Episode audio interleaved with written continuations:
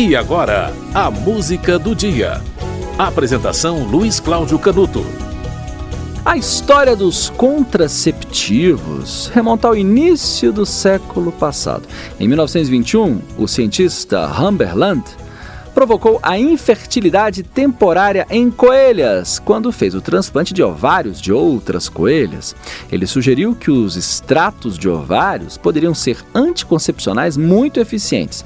30 anos depois, as pesquisas avançaram em um hormônio chamado nores, noretisterona, semelhante à progesterona foi sintetizado a partir da diosgenina, uma planta derivada da batata doce mexicana. As pesquisas avançaram e outro pesquisador, Calton, produziu o noretinodrel, que foi combinado a um estrogênio sintético, mestranol, e aí sim houve a composição da primeira pílula anticoncepcional combinada em 1960. Gregory Pincus realizou a maioria dos estudos e ele ficou sendo conhecido como o pai da pílula. No dia 18 de agosto de 1960, o contraceptivo oral, a pílula, foi liberado nos Estados Unidos. Aquela medida significou uma revolução nos hábitos sexuais. No início, causava diversos efeitos colaterais nas mulheres. Né? Atualmente, depois de muitos avanços, esses efeitos foram amenizados com a diminuição nas dosagens de estrogênio e progesterona. Você vai ver agora o maior clássico de Odair José, uma música que é, enfrentou o regime militar. Odair José, pouca gente sabe, é o músico brasileiro é, mais censurado, sabia?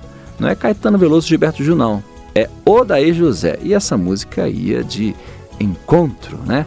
Ao regime militar, né? Falar de pílula anticoncepcional naquela época era um tabu. E ele quebrou esse tabu. Pare de tomar a pílula, de Odair José, música proibida no regime militar.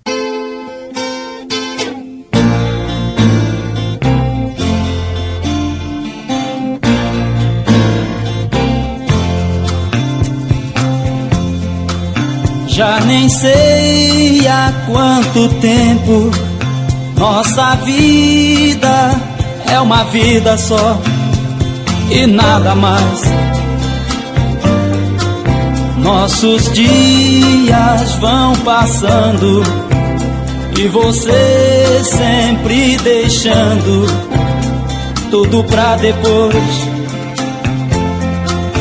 Todo dia a gente ama, mas você não quer deixar nascer o fruto desse amor.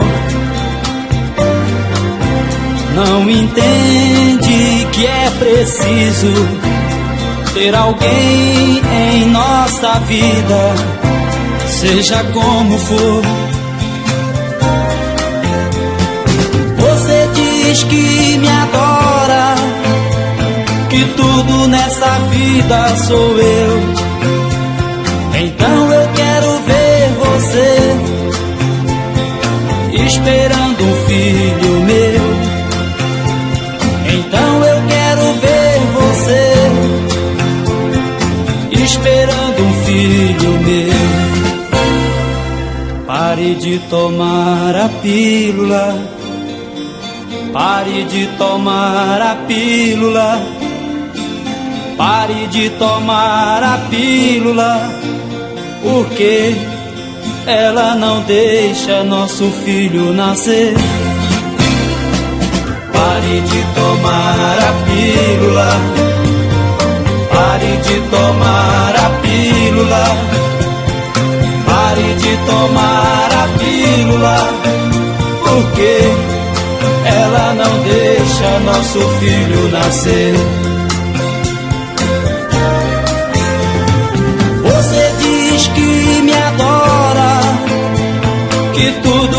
Nessa vida sou eu. Então eu quero ver você esperando um filho meu. Então eu quero ver você esperando um filho meu. Pare de tomar a pílula. Pare de tomar a pílula Pare de tomar a pílula, porque ela não deixa nosso filho nascer. Pare de tomar a pílula. Pare de tomar a pílula. Pare de tomar a pílula. Porque ela não deixa nosso filho nascer. Pare de tomar a pílula. Pare de tomar a pílula. Pare de tomar a pílula. Porque ela não deixa nosso filho nascer. Pare de tomar a pílula. Pare de tomar a pílula. Pare de tomar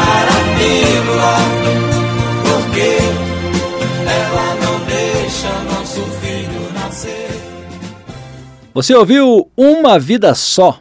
Pare de tomar a pílula. O título é esse mesmo, Uma Vida Só, e entre parênteses, Pare de tomar a pílula, que é o que acabou é, se celebrando né, no título da música. Todo mundo só fala Pare de tomar a pílula, mas o título é exatamente esse. Uma Vida Só, Pare de tomar a pílula.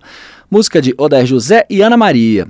É, os dois eram casados, olha só que história. Eles compuseram essa música, tá? Foi uma música censurada no regime militar. E é, o casamento não deu certo, eles se divorciaram em 81. Foi o quarto divórcio é, do Brasil, logo após a lei do divórcio. O quarto divórcio do Brasil foi entre Odair José e Ana Maria, que era a cantora Diana, que fez sucesso na Jovem Guarda. A música foi essa, Pare de Tomar a Pílula, porque no dia 18 de agosto de 1960, a pílula anticoncepcional foi liberada nos Estados Unidos. Uma revolução é, nos métodos contraceptivos e também uma, uma revolução, é, eu diria até no feminismo, né? Foi uma, foi uma conquista, né, de certa forma, é, do movimento feminista. Não foi o movimento feminista que conquistou, mas de certa forma ajudou bastante. É, o movimento feminista ajudou bastante também ao direito né, das mulheres, né, no geral. A música do dia volta amanhã.